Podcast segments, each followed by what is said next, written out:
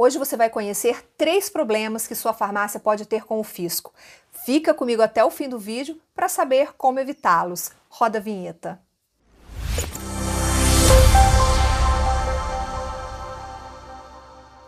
Olá, eu sou Viviane, você está no canal da Farma Contábil no YouTube e está no ar mais um Descomplica Farma. Com esse programa, você aprende a descomplicar o dia a dia da sua farmácia e da sua drogaria. E para não perder nenhum conteúdo, eu já te peço para se inscrever aqui no canal e ativar o sininho das notificações. Sempre que a gente publicar alguma coisa nova por aqui, o YouTube notifica você no seu celular. E se você ainda não sabe disso, você também pode ouvir este conteúdo inteirinho em formato podcast nas principais plataformas de áudio.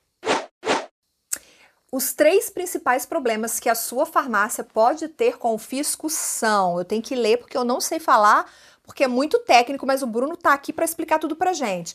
Divergência de cartão de crédito, falta de pagamento do ICMS da substituição tributária nas compras fora do estado e, por fim, apuração indevida de estoque. Bruno, obrigada você aqui com a gente novamente no canal da Farma Contábil para explicar esses três problemas aqui que para mim são super técnicos, mas tenho certeza que vou aprender muito aqui contigo hoje. Obrigada. Fala, Vivi, é um prazer estar aqui. Vamos tentar, né, de forma simples, clara, objetiva, como a gente sempre né, é, tenta fazer, costuma fazer, para que todos possam entender e não cair nessas armadilhas novamente. Bruno, as suas explicações são fantásticas, assim, muito bom. E olha, tem outros vídeos do Bruno aqui no canal. Vou colocar o link de um que eu considero muito importante, porque a gente está no último mês do ano. É um vídeo sobre planejamento tributário, então sugiro que você assista. E quero pedir para você deixar o seu like neste último vídeo do ano, gente. Bruno, a gente está aí no último vídeo do ano. Tô até de branco aqui para já já tá, já tô aí no clima das festas de fim de ano. Compartilhe esse vídeo também, caminha para todo mundo que você acha que pode aproveitar esse conteúdo. Vamos começar falando do primeiro. A gente está falando de problema agora no fim de ano para você já começar com o pé direito, fazendo tudo certo. Bruno, divergência de cartão de crédito, o que é e qual o risco em relação ao fisco? É, esse erro não é de hoje, né? Isso já, já tem um certo tempo. E diversas empresas já, já tiveram problemas com o fisco com divergências de cartão de crédito. Te garanto que tem algum proprietário de farmácia, algum gerente que está vendo esse vídeo aqui hoje, que já passou por isso ou já ouviu algum amigo que tenha passado por isso. Na verdade, o que, que acontece, Vitor? Todas as informações de venda que uma farmácia faz, de cartão de crédito, de débito, é, a Receita Federal ela fica sabendo de que forma? Através das declarações que as empresas administradoras de cartão de crédito fornecem ao fisco. As empresas de cartão de crédito não recebem um comissionamento, né? não recebem um percentual, de tarifa que as farmácias pagam a elas, aquele 1,5%, 2%, 0,99%, enfim. Existe um percentual, aquele é um faturamento que as empresas de cartão de crédito obtêm existe uma declaração acessória que essas empresas fornecem ao fisco, fornecem à Receita Federal, com as informações de quanto cada CNPJ vendeu, o quanto que cada CNPJ teve de venda nas maquininhas de cartão de crédito. Essas informações a Receita Federal tem acesso, a Cefaz do seu estado tem acesso, e existe um confronto. Um confronto básico de quê? Quanto que elas informaram que a sua farmácia faturou e o quanto que você emitiu de nota fiscal, o quanto que você declarou ao fisco que foi o seu faturamento. É, se, se, você vendeu na maquininha de cartão de crédito um valor de 100 mil reais, você tem que ter emitido de nota fiscal pelo menos o valor de 100 mil reais. Não pode a maquininha de cartão de crédito informar que a sua loja faturou 100 mil e você emitir 80 mil de nota fiscal, 70 mil de nota fiscal, declarar um faturamento menor do que a máquina de cartão de crédito declarou que a sua farmácia teve. Com isso, se essa informação ela for divergente, as empresas de cartão de crédito declarar um faturamento maior do que você emitiu de nota, do que você declarou, o fisco vai querer cobrar a diferença. Vai acreditar que houve uma sonegação fiscal que você não emitiu nota fiscal das vendas que você efetuou e vai querer cobrar os impostos dessa diferença. Vendeu 100 mil de cartão, tirou 70 mil de nota, 30 mil de diferença, ele vai querer tributar sobre os 30 mil que você supostamente sonegou. Então, é, é, é, um, é um beabá de funcionamento de qualquer empresa e também no varejo farmacêutico. Tomar cuidado com essas informações do que se passa na maquininha de cartão de crédito. Um erro que aconteceu recentemente aqui, que eu queria dar é, como exemplo para todos terem ideia do tamanho do problema que pode acontecer. Teve um cliente da Farma Contábil, cliente agora, né, da, da Farma Contábil, cliente novo, que ele tinha duas lojas, dois CNPJs distintos.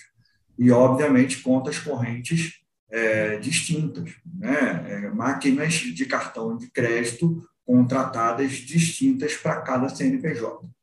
E aí, é, uma das empresas teve um problema com o fisco, enfim, problemas na sua conta corrente de penhora. Ele simplesmente pegou a maquininha de uma loja e levou para outra loja.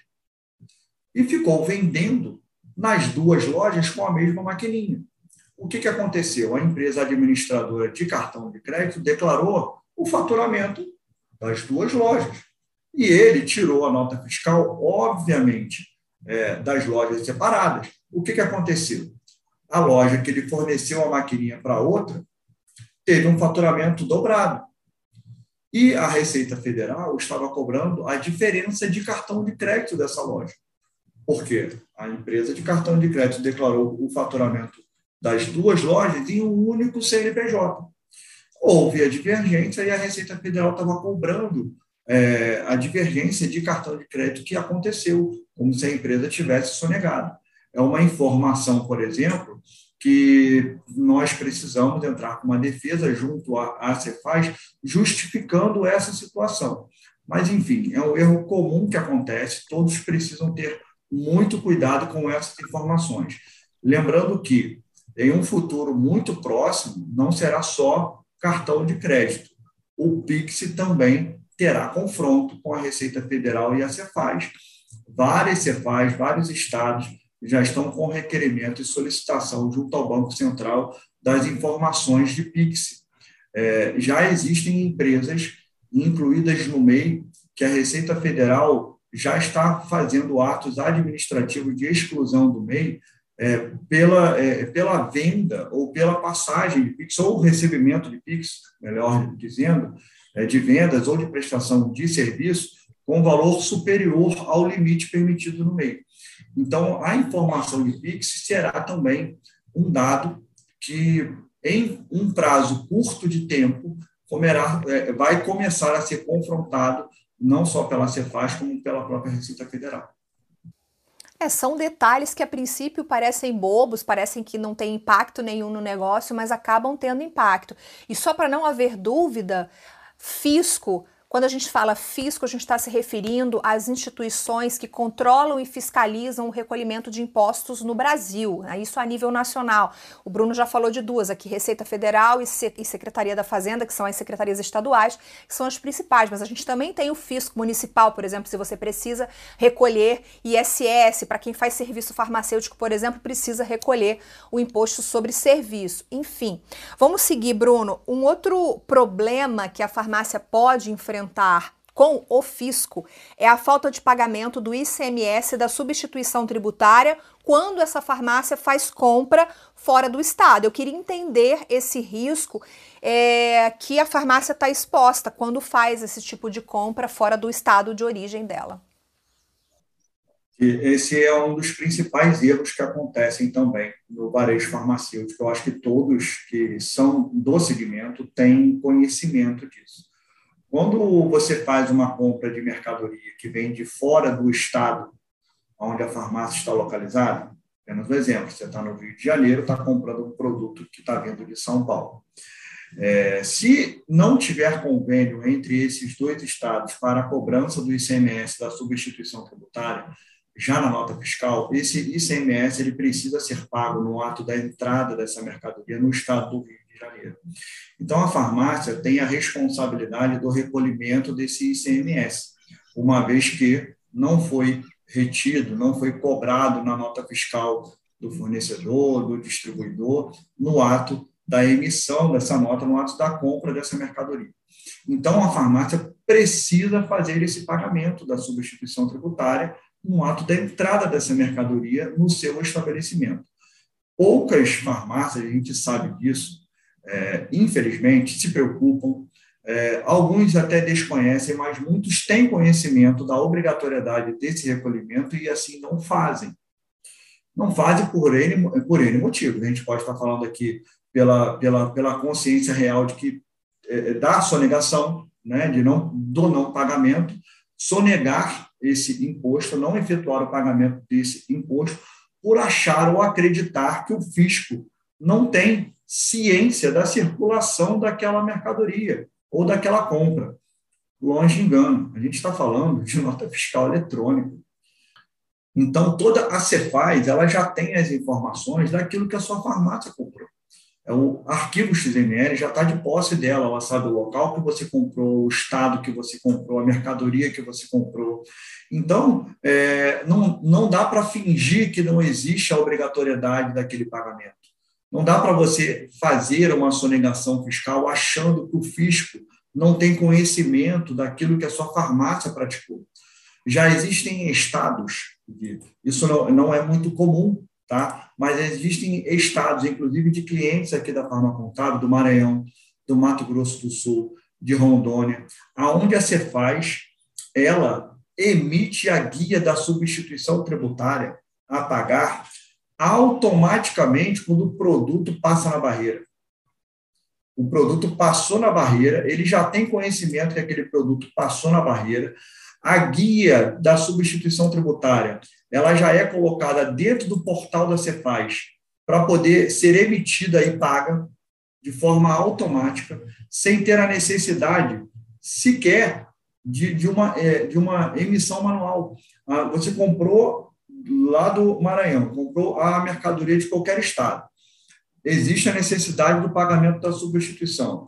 Esse produto passou na barreira, a nota fiscal foi emitida, o Maranhão tem conhecimento, no portal da Cefaz do Maranhão já está disponível a guia para você poder pagar. A contabilidade vai lá, emite essa guia, ou a própria farmácia também tem acesso, pode é, ir até o portal e emitir essa guia e fazer esse pagamento de forma automática. Uma vez que não seja paga essa guia, a inscrição estadual dela pode ficar desabilitada, vai deixar de emitir certidão negativa, pode ir até o débito para dívida ativa, quer dizer, a Cefaz já tem conhecimento automático e online das compras que são feitas fora do Estado. Rio de Janeiro, São Paulo, Minas Gerais, como outros, não tem essa automatização, mas nesses estados já existe.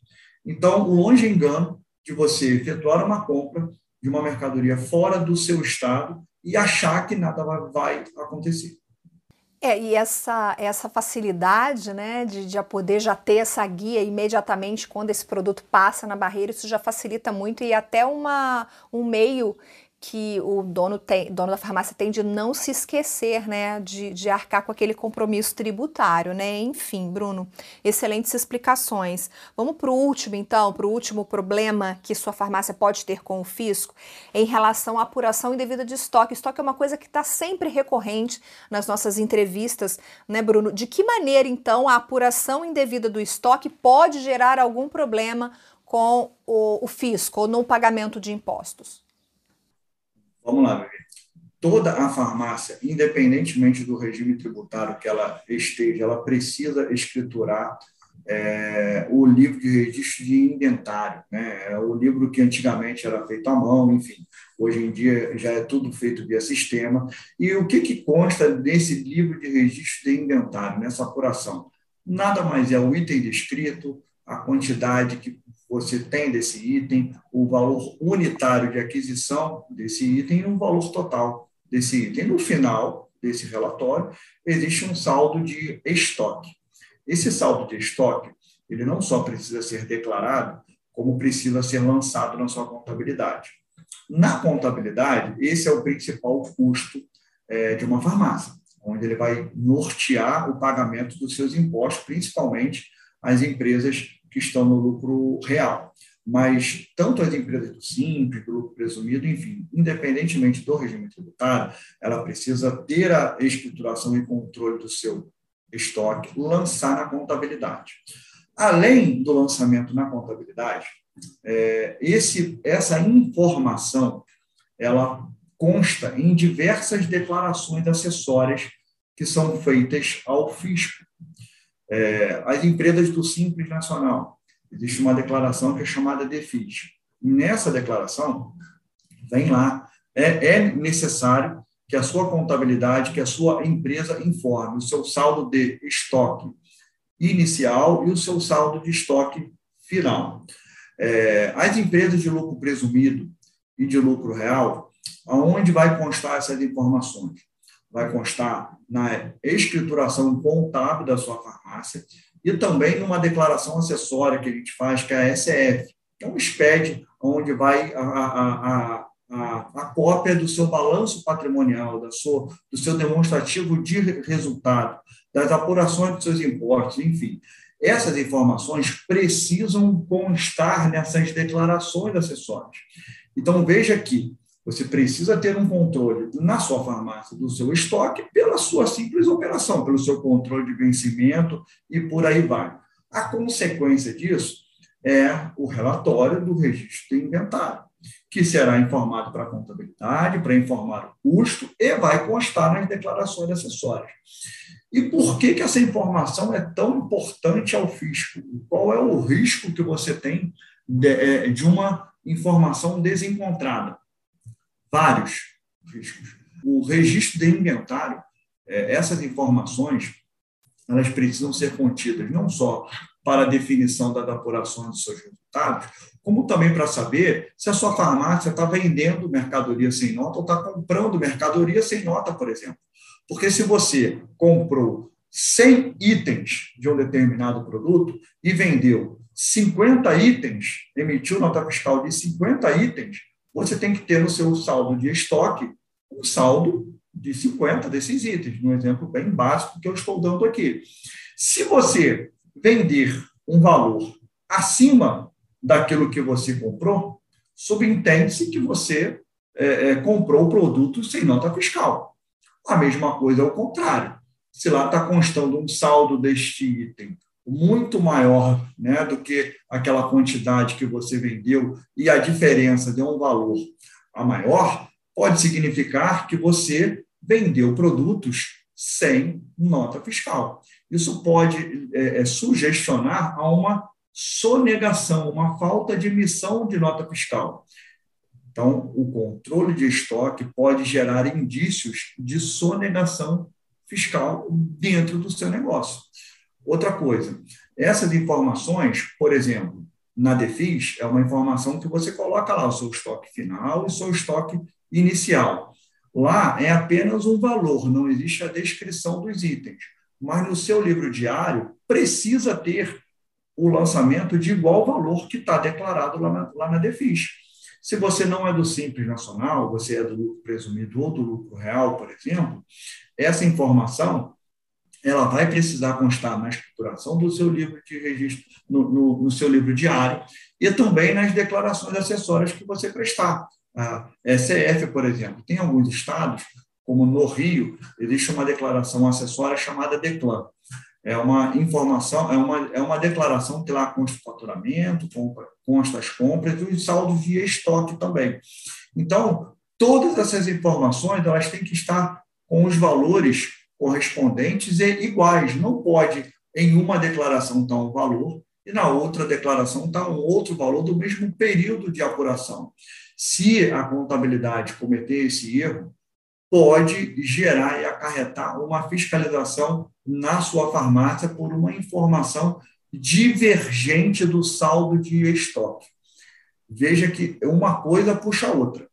Uma coisa puxa a outra. O, o correto controle do seu estoque vai te nortear é, na contabilização feita correta e também nas informações que, você, que vão constar nas declarações acessórias que serão entregues ao fisco. É, eu cheguei a comentar isso no outro programa que a gente fez, de que uma coisa está muito conectada à outra, né? Bom, assim, é muito detalhe. Isso aqui não é uma entrevista, é uma aula. Sempre que a gente senta aqui para conversar com o Bruno, o Bruno dá uma aula. E Espero que você tenha gostado desse vídeo. Se por acaso você ainda tem alguma dúvida em relação a esses três pontos principais ou alguma outra dúvida relacionada a recolhimento de impostos, você pode colocar aqui no comentário do vídeo que a gente responde para você. Estamos encerrando o ano, eu estou muito feliz com todo o conteúdo que a gente produziu em 2022. A gente espera realmente que esse conteúdo possa descomplicar o dia a dia e no próximo ano, 2023, está aí já batendo a porta. A gente continua com os conteúdos aqui. Bruno, muito obrigada e até aproveito para desejar Feliz Natal e Feliz Ano Novo para você. É um prazer viver, é, um feliz ano novo para todo mundo. É, faça o seu planejamento tributário para o ano que vem. A Farma Contábil está aqui para te ajudar. Se você tiver alguma dúvida em qual regime tributário escolher para sua farmácia para o ano que vem, qual o regime tributário que vai trazer economia para o seu negócio, procure a Farma Contábil. A gente vai ter um prazer, o um maior prazer em ajudar você a ter uma economia tributária para o ano que vem. Obrigada, Bruno. Feliz Natal e feliz Ano Novo para você. Obrigada pela sua companhia, pela sua maravilhosa companhia ao longo de 2022 e eu te espero aqui nesse canal em 2023.